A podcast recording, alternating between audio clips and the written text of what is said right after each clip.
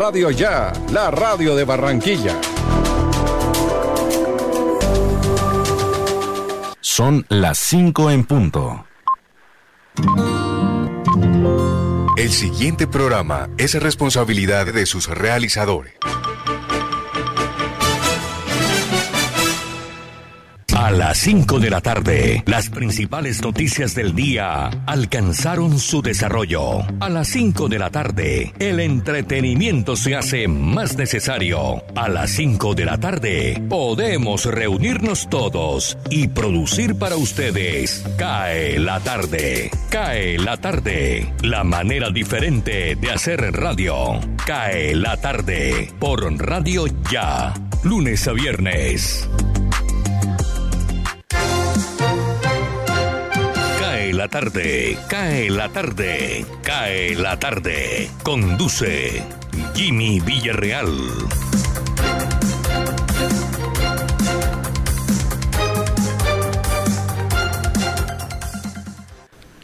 Hola, hola, saludo cordial, bienvenidos. Aquí estamos, como siempre, al calor de nuestra habitual tacita de café, compartiendo esta franja que se llama Cae la tarde a través de Radio Ya 1430 AM en simultánea por www.radioya.co y nos retransmite laconsentidaestereo.com. También pueden escuchar el programa en Tuning Radio bajando la aplicación a su teléfono celular o si lo prefiere puede descargar la aplicación de la emisora, la consigue en todas las plataformas como Radio Ya.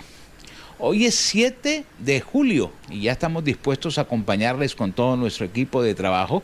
Miremos efemérides para hoy, fechas importantes, qué hechos históricos nos encontramos para dar inicio a nuestro programa. Un 7 de julio en el año de 1969 en Canadá se equipara la oficialidad del idioma francés con el idioma inglés.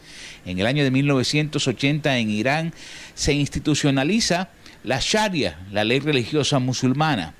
Por otro lado, encontramos que en el año 2011, en Lubersky, a 20 kilómetros de Moscú, el astrónomo aficionado ruso Leonid Yelenin fue el descubridor del cometa Elenin. En el año 2013 el tenista británico Andy Murray se convierte en el primer tenista del Reino Unido en más de medio siglo en ganar el torneo de Wimbledon desde que lo hiciera Fred Perry 77 años antes. Y en el año 2017 se firmó el tratado sobre la prohibición de las armas nucleares en el mundo.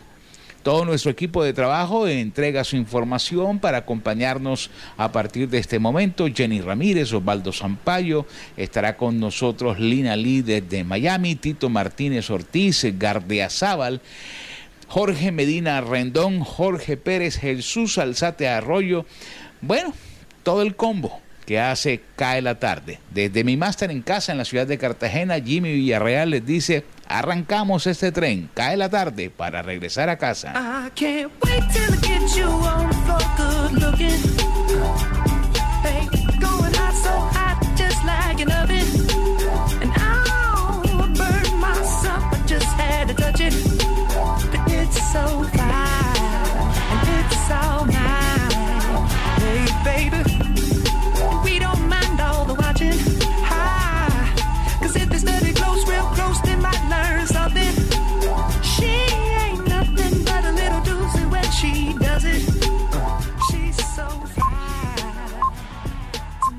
la tarde radio para regresar a casa.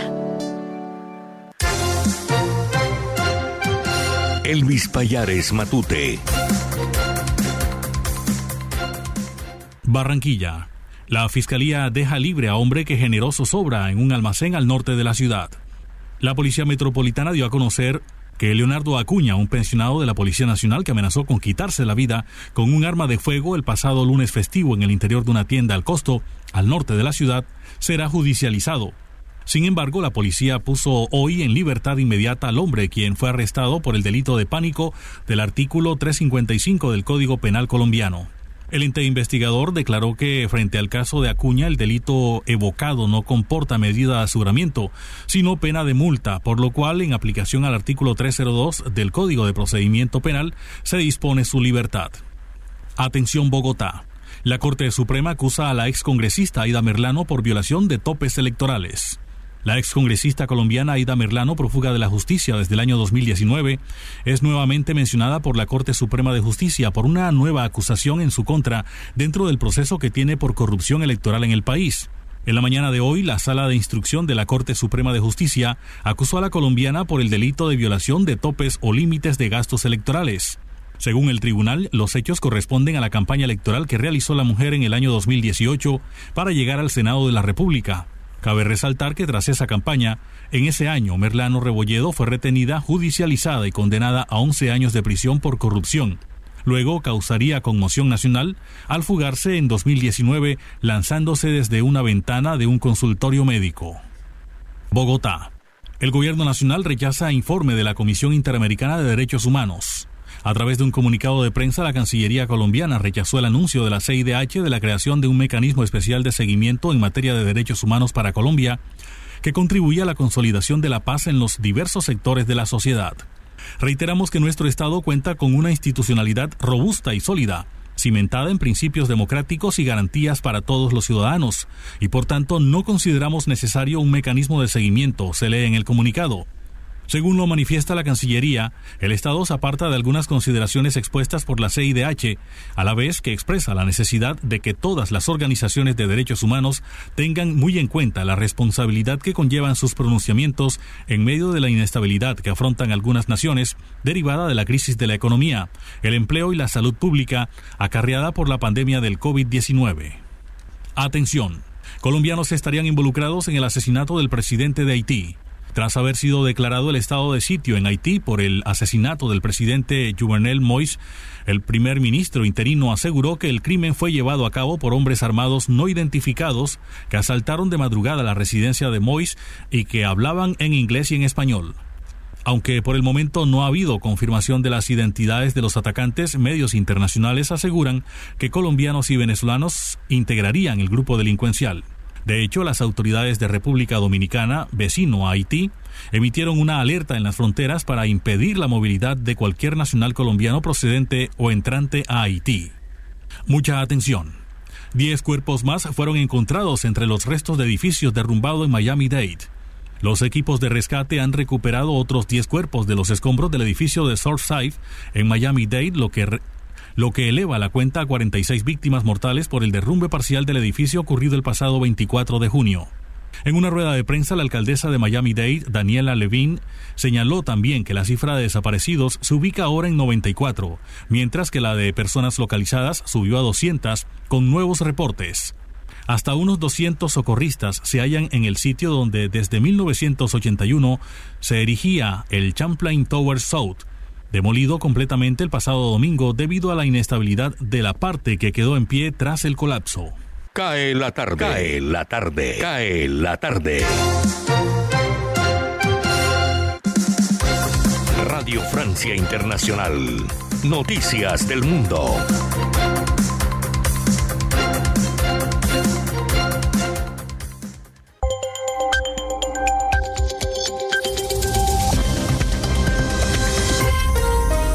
Bienvenidos a este flash informativo de Radio Francia Internacional. En los controles, David Brockway. Miércoles 7 de julio, así comenzamos.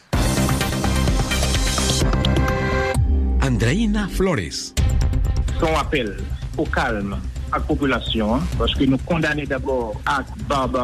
son las palabras del primer ministro de Haití, Claude Joseph, quien hace un llamado a la calma a los haitianos, pero al mismo tiempo califica de barbarie el asesinato del presidente Jovenel Moïse, atacado por un grupo de hombres armados que asaltaron su residencia. Las reacciones internacionales no se han hecho esperar. Jefes de gobierno como Pedro Sánchez de España, Luis Abinader de República Dominicana o Sebastián Piñera de Chile han condenado el magnicidio. En Ámsterdam, un reconocido periodista especializado en investigaciones criminales fue gravemente herido de un disparo en la cabeza luego de salir de su habitual estudio de televisión. Se trata de Peter de Vries, de 64 años, conocido en Holanda por denunciar varios casos criminales y ser portavoz de distintas víctimas. De Vries ya había recibido varias amenazas de muerte. Indonesia registró hoy un importante pico de fallecimientos por la pandemia, mil personas en 24 horas. Para frenar esta ola se han implementado nuevas restricciones, trabajo a distancia obligatorio en sectores no esenciales, horario reducido para tiendas y restaurantes y cierre de lugares de culto religioso en las áreas más afectadas. Declaraciones del epidemiólogo Dicky Budiman. Desgraciadamente, estas últimas medidas no son suficientes frente a la variante Delta. Tenemos que aprender de otros países que tuvieron que lidiar contra esta cepa y combinar las estrategias, aumentar la cantidad de pruebas, no solamente aislar o poner en cuarentena y realmente acelerar la vacunación. Estamos viendo dos cosas. Primero, parece que la eficacia de la vacuna Sinovac se reduce después de seis meses. Segundo, su eficacia no es suficiente frente a la variante Delta. Mientras tanto, en Cataluña, España, se vuelven a endurecer las medidas anti-COVID. Los locales de ocio nocturno, como discotecas, bares y clubes, no podrán usar sus espacios cerrados. También se pedirá una prueba PCR para los eventos de más de 500 personas. Y en Francia, la justicia dictó condenas de entre cuatro y seis meses de cárcel a 11 jóvenes que participaron en un verdadero linchamiento digital contra la adolescente francesa Mila, víctima de ciberacoso desde enero de 2020 por publicar un video en donde criticaba abiertamente al Islam. Mila ha recibido más de 50 mil amenazas de muerte y otros 100 mil mensajes violentos. Cae la tarde radio para regresar a casa. Miremos quién nació un día 7 de julio en el año de 1901, Vittorio da Sica, cineasta y actor italiano.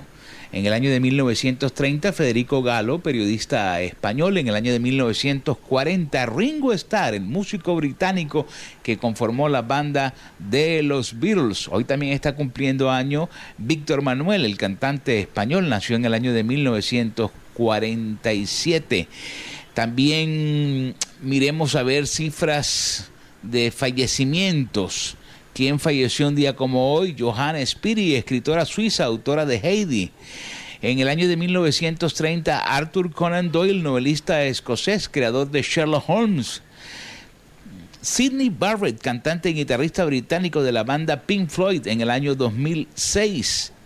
Y Alfredo Di Stéfano, jugador y entrenador de fútbol hispano-argentino en el año 2014. Cae la tarde. Radio Tranquila. Cae la tarde. Cae la tarde. Cae la tarde. Osvaldo Zampayo y Jenny Ramírez con los personajes.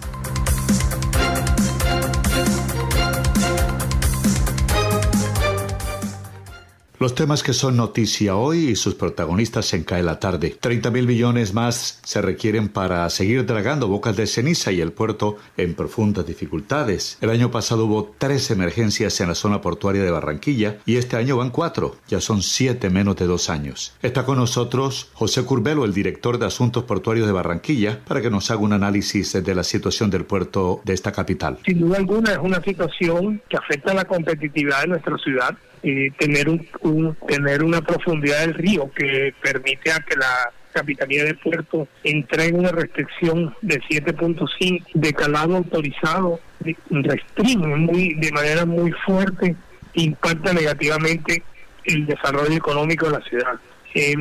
así como se ha venido escuchando con la alcaldía, como todos los gremios, hemos exigido celeridad en la contratación de una draga que permita recuperar la profundidad del río y a su vez eh, un calado autorizado. Y estamos a la espera que eso nos dé por encima de 10 metros de calado y que sea un contrato de mantenimiento extensivo hasta diciembre 31 de este año. Muchas gracias al doctor José Curbelo, director de Asuntos Portuarios de Barranquilla. Cambiando de frente informativo, la cadena perpetua en Colombia fue firmada, como ustedes saben, por el presidente Iván Duque para aplicar a abusadores de menores de niños, niñas y adolescentes. La ley no prescribe, no es retroactiva, pero ahora pasará a revisión de la Corte Constitucional. Consultamos al penalista Jorge Hasbun sobre qué tan constitucional es esta reforma de códigos. Bueno, de todos modos, eso tiene que pasar por el filtro de la Constitución Tú sabes que eh, la Constitución prohíbe la cadena perpetua en Colombia. Yo pienso que esto no pasará no pasará porque viola la Constitución y en Colombia la, eh, Colombia la pena de, la, la, cadena perpetua está prohibida. Entonces tocaría tocaría reformar la Constitución para que se dé este proyecto. Eh, los menores de edad que sean violados que se han accedido, pues la persona eh, pagaría una cadena perpetua según el proyecto. Pero ese proyecto tiene que ser eh, revisado por la Corte. Yo pienso que esto no va, no va a surgir efecto. De todos modos, este proyecto también, eh, si se aprueba, si se aprueba, date cuenta que tiene una revisión de la cadena perpetua a los 25 años. O sea que la persona después de 25 años puede salir inocente, como muchas veces ha pasado. Que resulta que, que a veces los menores son manipulados. Hemos visto muchos casos de que los menores son manipulados por, para la mamá o por algún familiar para que digan mentiras. Y hemos visto muchos casos. Entonces sería injusto también condenar a una persona cuando no ha cometido ningún delito. Pues yo pienso que esta cadena perpetua para violadores no pasaría. Penalista Jorge Hasbú, muchas gracias. Y sobre el mismo tema de la constitucionalidad de la cadena perpetua, ¿qué piensa el director del Bienestar Familiar del Atlántico, Benjamín Collante? Yo pienso que Colombia eh, ha desarrollado y ha madurado bastante. Los jueces en Colombia cuentan eh, con un, cuerpo de investigación, como eh, que si bien esta, pertenece a la Fiscalía, que son auxiliares, son un componente importante para todas las investigaciones que se llevan en este país. Y tener una, una, una ley que deja claramente que en Colombia la prisión perpetua sí es posible para los violadores, los abusadores de nuestros niños, es un mensaje que no tiene ningún tipo de discusión. Vamos a seguir trabajando en eso.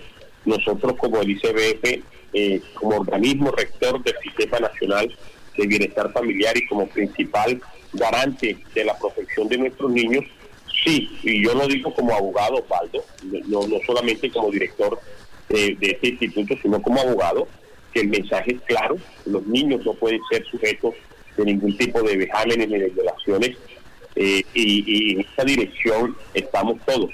Igualmente logramos este, ya, este, eh, el Congreso también aprobara la prohibición absoluta del castigo físico y consecuentemente con ello el mensaje del Congreso ha sido claro, no hay castigo físico, sí a la prisión perpetua para todos los violadores y abusadores de nuestros niños y la ley ya fue sancionada, como te lo dije, la 2020, 2098 y ese y ese, ese es una madurez de nuestra legislación y es una madurez de nuestros operadores de justicia que son nuestros jueces, consecuentemente con ello así de profundas y así de bien sustentadas y fundamentadas en todo el acervo probatorio que recopile la fiscalía para que sea dispuesta ante un juez, tiene que ser efectivamente una decisión que corresponda a una realidad. Aquí no hay lugar a, equívocos, si bien es cierto que después de 25 años es revisable la sentencia, no hay lugar a que los jueces puedan equivocarse. Para eso cuentan con la Fiscalía General de la Nación, cuentan con el Cuerpo Técnico de Investigación o CTI, como todos lo conocemos, para que haya unas verdaderas investigaciones y haya un pronunciamiento absolutamente sancionables para todos aquellos que cometan esta serie de delitos. Muchas gracias a Benjamín Collante, director del Bienestar Familiar en el Atlántico. Y mañana jueves la Asamblea visitará e inspeccionará las obras que se adelantan en el aeropuerto Cortizo, la Asamblea del Atlántico. Lourdes López, proponente del debate, presenta un balance de las obras que requieren revisión urgente, teniendo en cuenta eventos internacionales que se van a desarrollar en esta capital. Sí, efectivamente, mañana queremos hacer un recorrido que creemos que el día de mañana no nos va a alcanzar, pero que vamos a tratar de adelantar la mayor cantidad de, de visita posible. Mañana queremos eh, mañana queremos eh, recorrer un tanque que se está que se construyó precisamente un tanque de almacenamiento de agua para eh, ese tanque poder abastecer todo un aeropuerto que tiene un crecimiento exponencial y, y tener 850 eh, metros cúbicos de agua, eh, porque además ese, ese, eso es lo que nos va a servir para que el sistema de contraincendios dentro del aeropuerto pueda servir. En este momento eh, el sistema contra incendios no está sirviendo precisamente porque ese, ese tanque que no se le está ya hecho, pero no se le han instalado sus motores, sus ductos, sus toda la tubería que se necesita para que ya esté funcionando, no lo está haciendo. Y así hay una serie de cosas, Valdo, como, como, como que eh, revisar los baños, revisar la zona de carga que ya está entregada hace dos años, pero que se inunda y por eso la gente de los que manda la carga no lo quieren utilizar, utilizar el sistema de aire acondicionado. Si bien es cierto, esta es una APP, una alianza pública-privada 4G, y tiene ocho etapas, y se terminarían en el 2035, la última etapa. No es menos cierto que hay unas cosas que ya tendrían que estarse entregadas porque son de, de, la seguridad del aeropuerto, de, del, del, confort del aeropuerto, es de, es de lo que el deber hacer. Lo que nos, nos llama poderosamente la atención es que eh, yo pedí un derecho de petición. En el derecho de petición me dicen que no me pueden decir cuánto se han gastado ni nada porque ellos son unas empresas privadas. Yo creo que cuando hay dinero público y recursos públicos no puede haber eh, ninguna clase de, de, de taponamiento, de ocultamiento en unas cuentas.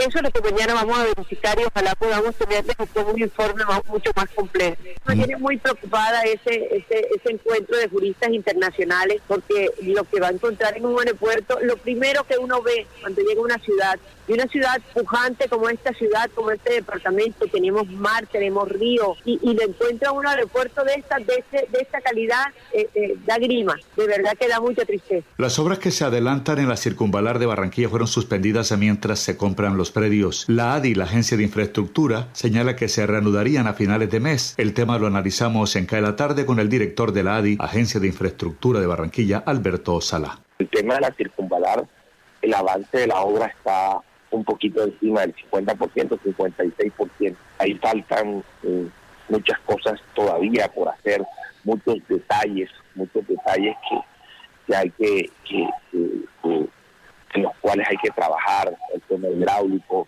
eh, temas que, como te decía ahorita, se relacionan directamente, directamente con, con, con, el ciudadano, con el peatón, eh, los puentes peatonales, los intercambiadores viales eh, o los retornos que hay que hacer ahí en ese sector, que son por lo menos dos que hay que desarrollar.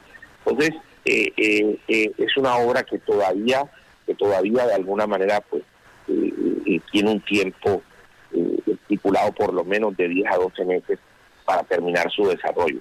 Le preguntamos también al director de la ADI, Alberto Salá, cómo marchan las obras en la calle 30, donde los comerciantes están desesperados. Enviarle un parte como, como, como de mucha tranquilidad a la gente de, de, los sectores de la 30, porque es que en la 30 se trabaja o se afecta una sola calzada. Y nosotros en este segundo, en este segundo semestre, eh, incluso ya lo hemos socializado con varios comerciantes. Hace unos días estuvimos con la gente de Asocentro eh, eh, reunidos y, nosotros eh, establecimos claramente cómo va a ser la dinámica para nosotros trabajar en este segundo semestre. El sector de la 35 hacia la 46 no se va a afectar durante esta temporada tan importante que viene de fin de año. Para caer la tarde, el informe de Jenny Ramírez y Osvaldo Sampaio Cobo. Feliz tarde para todos. Cae la tarde. Cae la tarde. Cae la tarde. La voz de América. Noticias del mundo.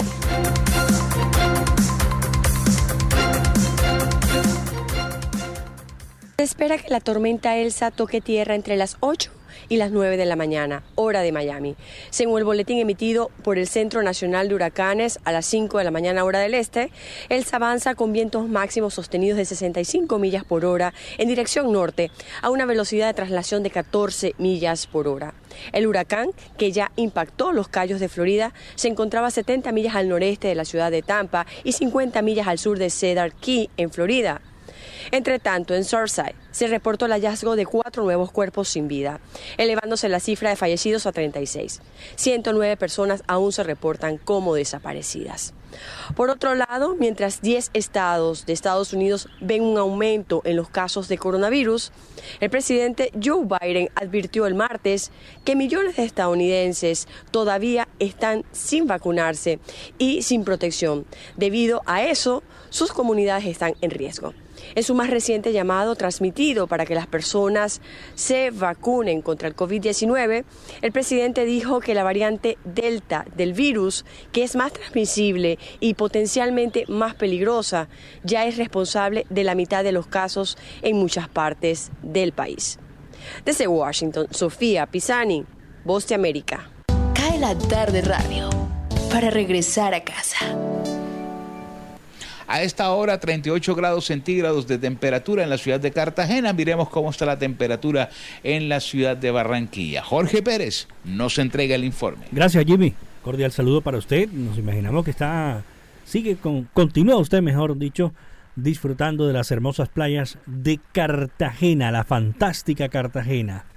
Bastante escándalo que se han presentado en Cartagena. ¿eh?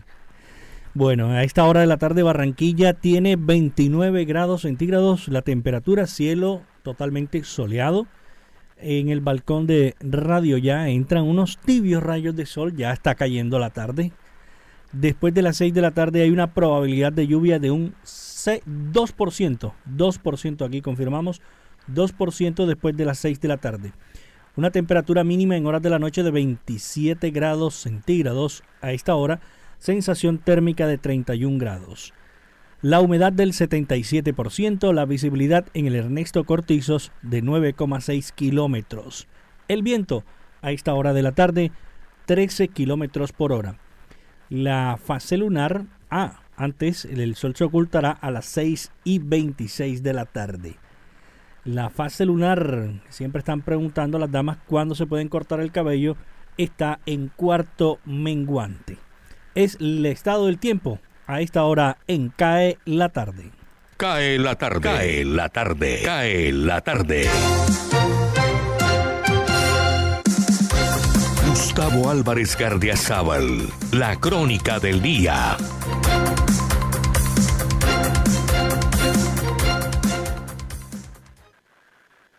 Cuando Gabriel García Márquez escribió El otoño del patriarca, no debió haber hecho mucho esfuerzo para conseguir modelo que describir.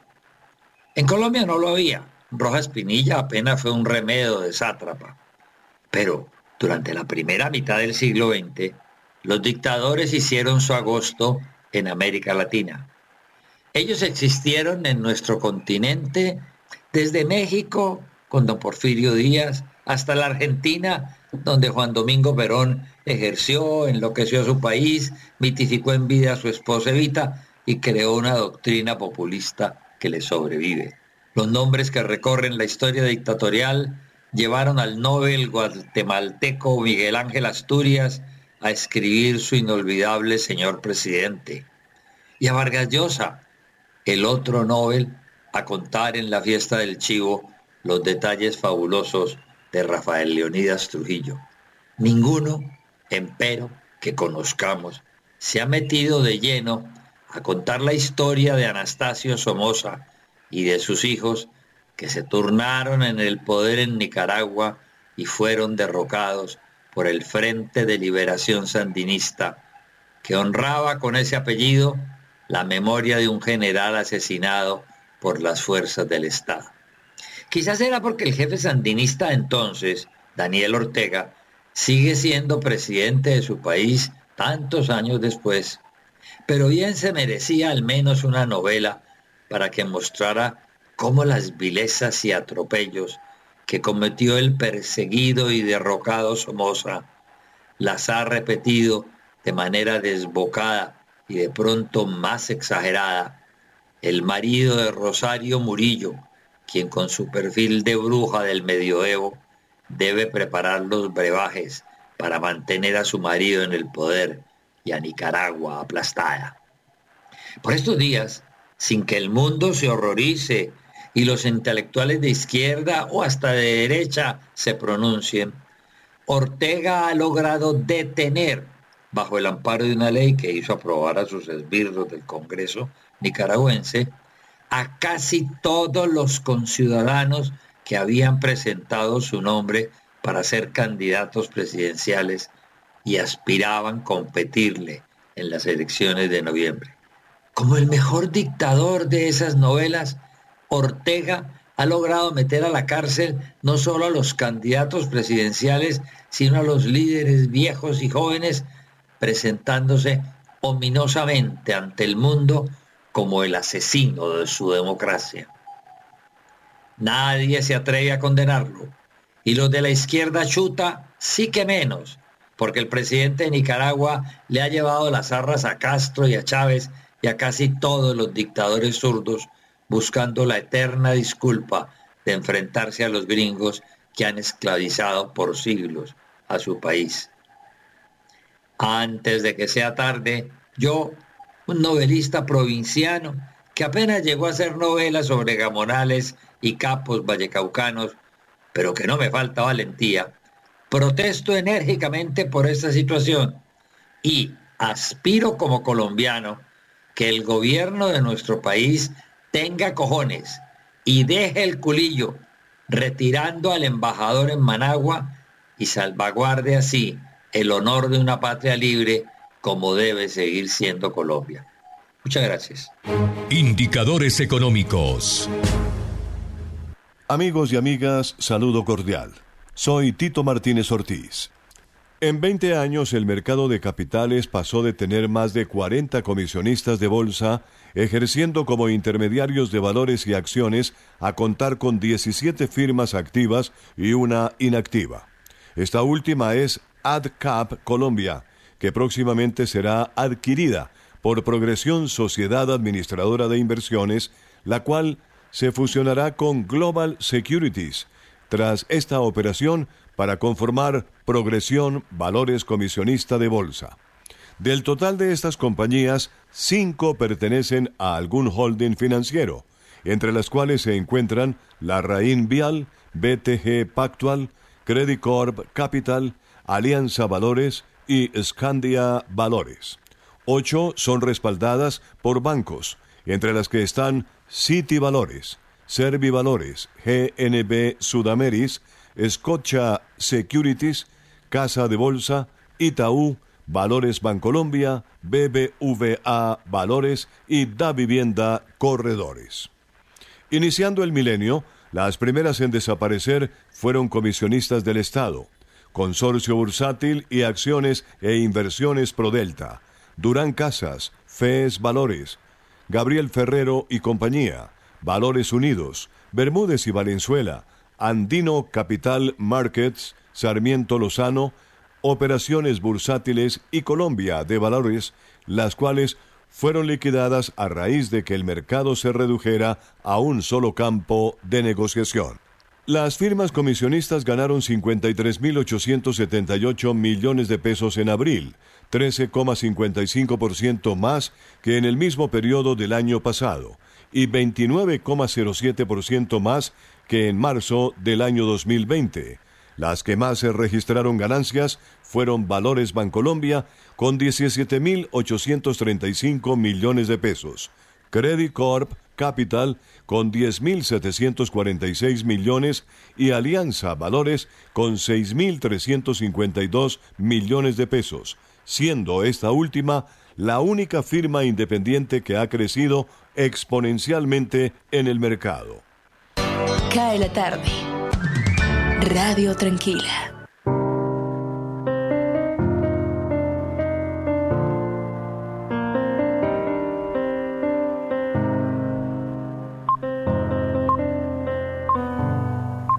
Hora de partir este programa en dos. Vamos al break, nos tomamos un café, identificamos y ya regresamos a Cae la tarde. It's always with a sense of shame. I've always been the one to blame. For everything I long to do, no matter when or where or who, has one thing. Cae la tarde. Radio Tranquila. www.radioya.com es la radio digital de tu generación.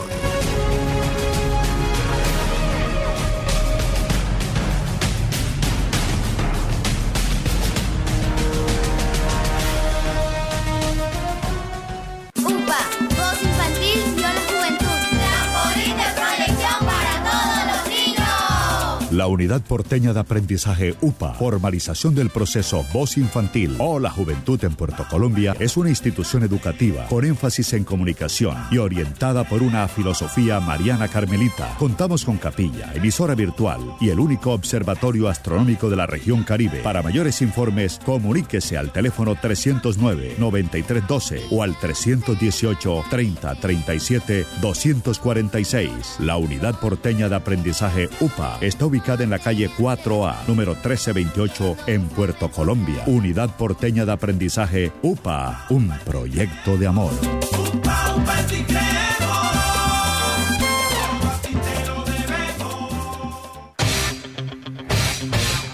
15 de julio 2021, 36 años de noticias ya, experiencia y vigencia, el periodismo en buenas manos.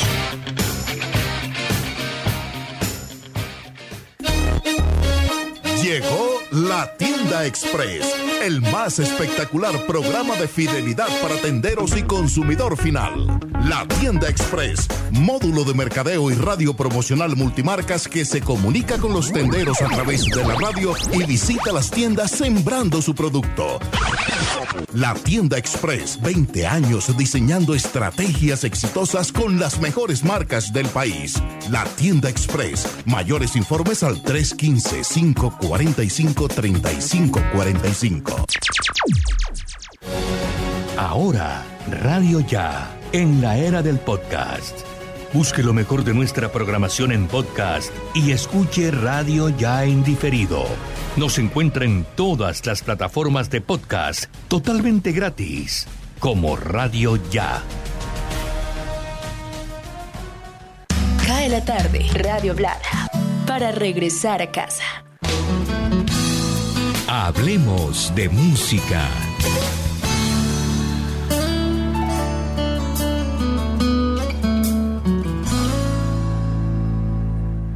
Saludándoles Edgar Hoffman desde Londonderry, en New Hampshire, Estados Unidos. Hoy vamos a recordar al gran Nino Bravo, quien nació el 3 de agosto de 1944 y falleció el 16 de abril de 1973 en un desafortunado accidente de carretera. Su nombre de pila, Luis Manuel Ferri Llopis. Fue bautizado como Nino Bravo por su primer manager, Miguel Ciurán. Nino Bravo se inició en la música como integrante de agrupaciones de rock a mediados de los años 60. En 1968 se lanza como solista, toca las puertas de la RCA Víctor, pero es rechazado. Polydor lo tiene en cuenta y lo contrata. Su primer sencillo, como todos, y es El Viento. Esto fue en 1968. 1969 marcó el punto de partida para el gran éxito de Nino Bravo. Su primer suceso, su primer gran tema lo firma Manuel Alejandro. Te quiero, te quiero.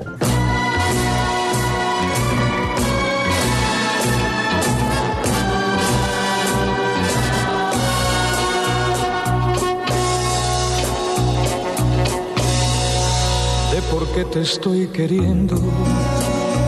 No me pidas la razón, pues yo mismo no me entiendo con mi propio corazón.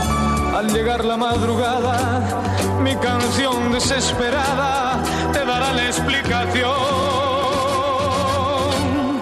Cae la tarde radio para regresar a casa.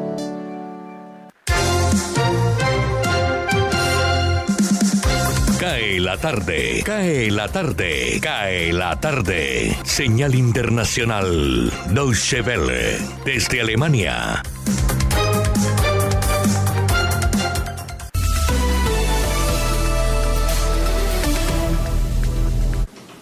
El primer ministro interino de Haití, Claude Joseph, ha declarado el miércoles el estado de sitio tras el asesinato horas antes del presidente del país, Jovenel Moïse.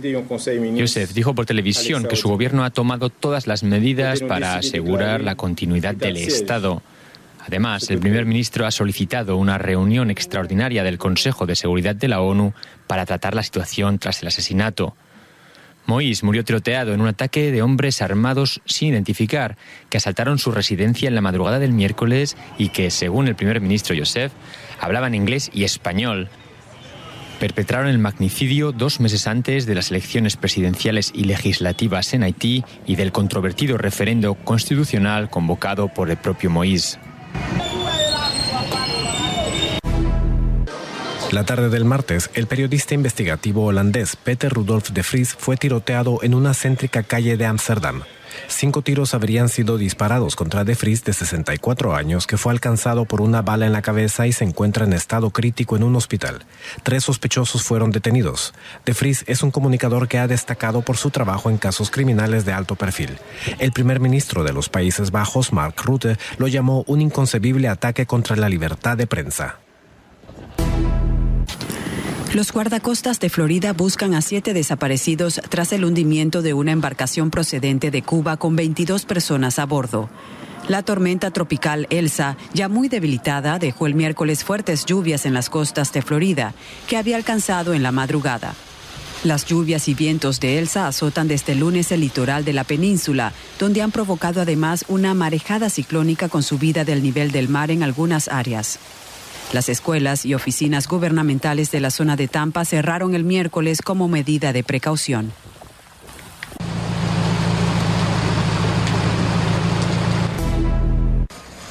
Las calles de Pamplona se quedaron vacías por segundo año consecutivo en el día grande de las fiestas de San Fermín. La imagen del santo se quedó en su capilla, y no se celebrarán los famosos encierros que normalmente atraen a decenas de miles de personas de todo el mundo durante una semana a la capital de Navarra. Como en 2020, este año solo se oficiarán las celebraciones religiosas. Las autoridades han llamado a la responsabilidad de los pamplonicas, muchos de los cuales ya están contando los días para los Sanfermines de 2022.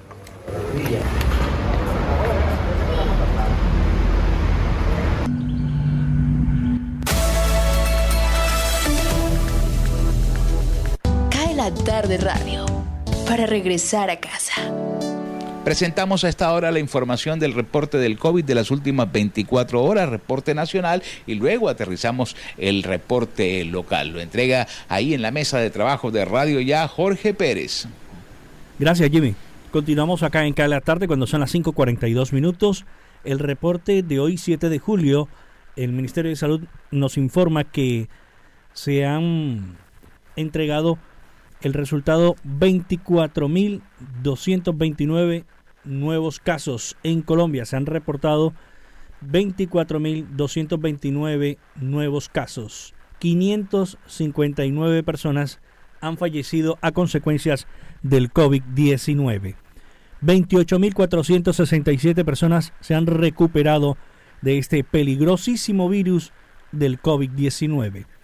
Detallado por ciudades, como siempre lo hacemos, Bogotá 6.810 nuevos casos, Departamento del Valle 3.026 casos, Antioquia 2.695, Departamento de Cundinamarca 1.383, Santander 1.283.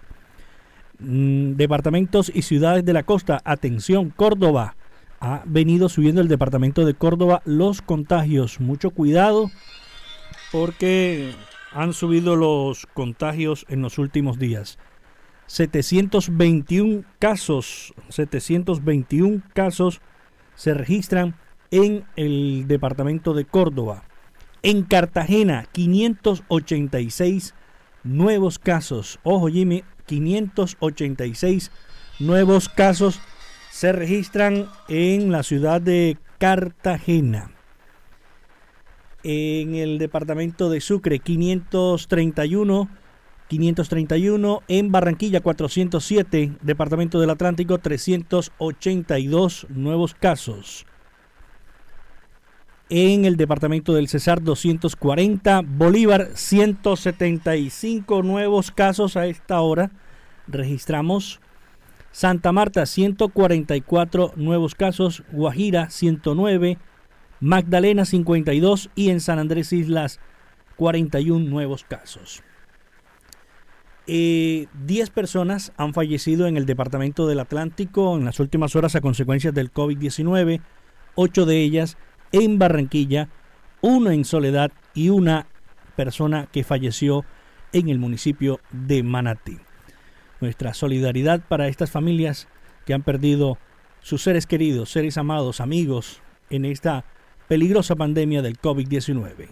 Seguimos en CAE la tarde. Jorge Medina Rendón y la gran noticia.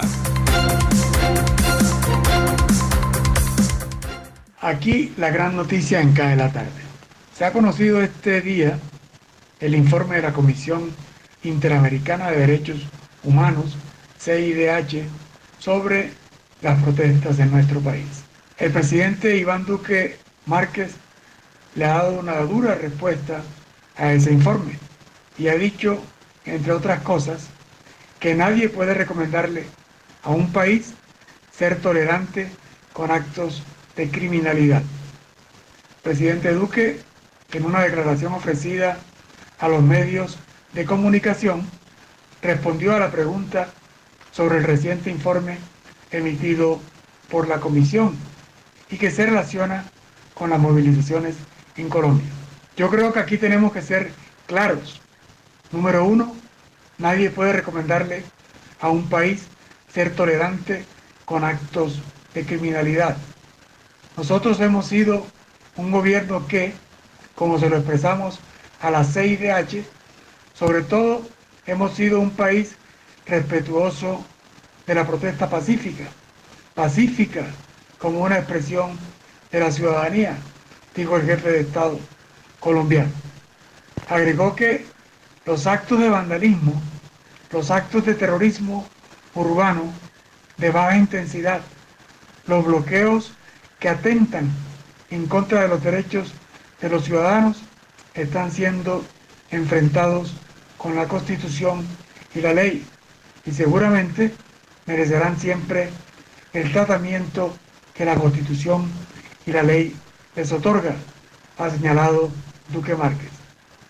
Sobre la recomendación que hace la Comisión para que la Policía Nacional no se mantenga en el Ministerio de Defensa, el jefe de Estado consideró que ese no es un tema de capricho en Colombia. Duque Márquez dijo que la canciller y vicepresidente Marta Lucía Ramírez expondrá la respuesta oficial del gobierno de Colombia al informe de la comisión.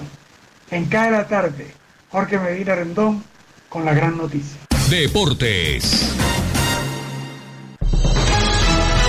Bienvenidos estimados oyentes a Deportivo Internacional de la Voz de América. Henry Llanos les informa. Chris Paul cumplió su estreno en las finales de la NBA que bien valieron para él una larga espera. Unos cuantos juegos más y así los Suns podrían llevarse por fin el campeonato a Phoenix. Paul logró 32 puntos y 9 asistencias. Devin Booker anotó 27 tantos y los Suns se impusieron por 118-105 al regreso de Giannis ante Tucompo y los Bucks de Milwaukee en el primer partido de la serie final el martes por la noche. Paul consiguió 16 puntos en un sensacional tercer periodo que los eh, fanáticos de Phoenix habían esperado 28 años para ver con delicia y delirio una vez más la serie de la final de la NBA. Hemos trabajado toda la temporada para llegar a estos momentos, dijo Paul. Seguiremos jugando. Esto es solo un juego. Tenemos que seguir concentrados. Hasta que se le hizo disputar el título en su décima sexta temporada, el base estelar tiene ahora a los Suns en finales de la NBA apenas por tercera ocasión y aparecería que eh, pueden terminar con un desenlace distinto al de las otras dos oportunidades. En el fútbol internacional, el arquero Emiliano Martínez fue el superhéroe del partido entre Argentina y Colombia y llevó a la Argentina a la final de la Copa América. Martínez atajó tres penales para que la albiceleste se impusiera 3-2 en la tanda que ha definido la semifinal en el estadio Manega Rincha de Brasilia tras un empate uno por uno en tiempo regular. Argentina intentará quebrar una racha de 21 años sin títulos, nada menos que ante su clásico rival y anfitrión Brasil el sábado en el mítico Maracaná del Río de Janeiro, el mismo escenario donde vivió su última frustración en una final mundialista, la de 2014 ante Alemania. Colombia que perdió las tres semifinales que jugó ante los argentinos en esta competencia, buscará consuelo un día antes contra Perú por el tercer puesto. No tengo palabras, venimos de 40 días encerrados, los chicos lo saben, creo que fuimos la única selección que no pudimos ver a nadie, estábamos con una burbuja realmente solos, eh, decía entre lágrimas el eh, portero. En otras acciones, Álvaro Morata ha recibido críticas severas e incluso amenazas de muerte y fue retirado sorpresivamente del equipo titular y enfrentó todo tipo de vicisitudes durante la Eurocopa. Con un gol parecía que Álvaro Morata dejaría todo eso atrás. Ingresó como suplente en la semifinal del martes, apenas segundos después de que Federico Chiesa había dado la ventaja a Italia. A las 60 minutos y después el atacante de la Juventus igualó el marcador al conseguir su tercer tanto en la Eurocopa 2020. Y hasta aquí Deportivo Internacional, una producción de La Voz de América.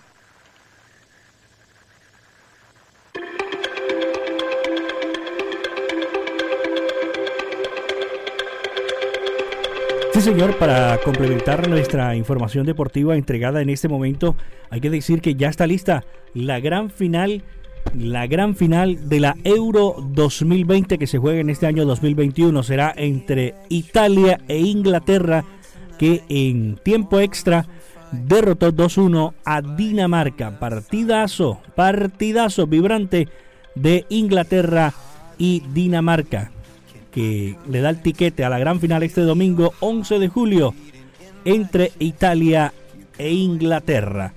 Los deportes en CAE la tarde. CAE la tarde. Radio Tranquila. Hablemos de música.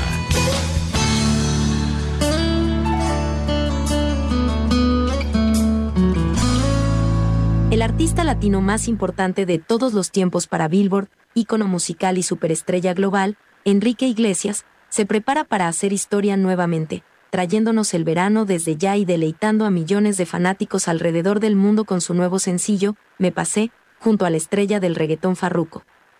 Me Pasé es pura vibra. Captura la magia que envuelve la música por la que Iglesias se ha convertido en un ícono del pop latino en una carrera que abarca más de dos décadas entregando siempre ritmos vibrantes para bailar que seguramente la convertirán en la canción himno del verano 2021. Para Cae la tarde desde Miami les informó Lina Lee.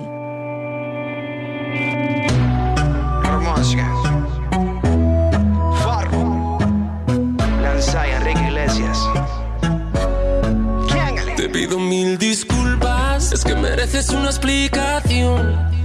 No vale la pena terminar con nuestra red. Cae la tarde. Radio Tranquila. La tarde, cae la tarde, cae la tarde. Desde el otro lado del planeta, Radio China Internacional. Esta es Radio Internacional de China. El líder chino Xi Jinping instó el martes a los partidos políticos del mundo a asumir su responsabilidad de buscar el bienestar del pueblo y el progreso de la humanidad. Xi, secretario general del Comité Central del Partido Comunista de China, PCCH, y presidente chino, pidió a los partidos políticos que fortalezcan la cooperación para hacer frente a los desafíos mundiales como la pandemia de COVID-19, la desigualdad, el terrorismo y el cambio climático.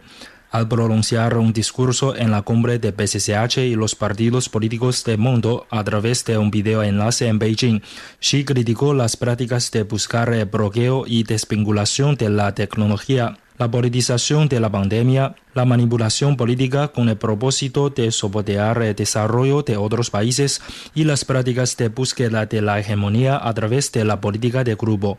La cumbre en la nube, que reunió a líderes de más de 500 partidos políticos y organizaciones de más de 160 países, fue celebrada cuando la sociedad humana se encuentra de nuevo en una encrucijada histórica que conduce a la confrontación hostil o al respeto mutuo, al aislamiento y la desvinculación o a la apertura y la cooperación, al juego de suma cero o a los resultados de ganar-ganar. El presidente chino Xi Jinping sostuvo una conversación telefónica este miércoles con el primer ministro de Grecia, Kyriakos Mitsotakis. El mandatario chino afirmó que el mundo actual se enfrenta a desafíos cambiantes y a la pandemia de siglo. Asimismo, manifestó que China y Grecia son civilizaciones antiguas con una gran herencia y el desarrollo de las relaciones entre los dos países no solo ayudará a promover la recuperación económica después de la pandemia, sino que también contribuirán con la sabiduría de las civilizaciones ancestrales a la mejora del sistema de gobernanza global. China está dispuesta a fortalecer los intercambios con Grecia de experiencias en áreas relacionadas con la gobernación y administración del país, así como profundizar la amistad tradicional y la cooperación pragmática, llevar las relaciones China-Grecia a un nuevo nivel, añadió Xi. Mitsotakis, por su parte, mandó un mensaje de felicitación por el centenario de la fundación del Partido Comunista de China, PCCH, y manifestó que el PCCH ha cambiado no solo el futuro y el destino de China, sino también la trayectoria de desarrollo mundial. Destacó que Grecia otorga gran importancia al desarrollo de las relaciones con China y espera tomar el decimoquinto aniversario de establecimiento de la Asociación Estratégica Integral entre los dos países como una oportunidad para expandir la cooperación con China en los campos de economía, comercio, turismo y desarrollo verde y fortalecer el diálogo y el aprendizaje mutuo entre civilizaciones a fin de promover un mayor desarrollo de las relaciones bilaterales. El primer ministro chino Li Keqiang sostuvo el martes un diálogo virtual con líderes empresariales del Reino Unido, durante el cual expresó la esperanza de consolidar la confianza mutua y de profundizar la cooperación de beneficio mutuo para obtener resultados de ganar-ganar, con el fin de promover el desarrollo estable y sano de los lazos bilaterales. Cae la tarde radio para regresar a casa. Hoy hemos compartido una hora más de nuestro programa Cae la tarde. Agradecer a todos los oyentes que se reportan a través de nuestra línea de WhatsApp, quienes nos escuchan a través de la página web, de las aplicaciones y quienes luego comparten este programa que se convierte en podcast y que está disponible totalmente gratis en todas las aplicaciones de podcast. A nombre de Jorge Pérez en el Master Jimmy Villarreal les dice mil gracias. Mañana esperamos hacerlo mucho mejor. Feliz noche.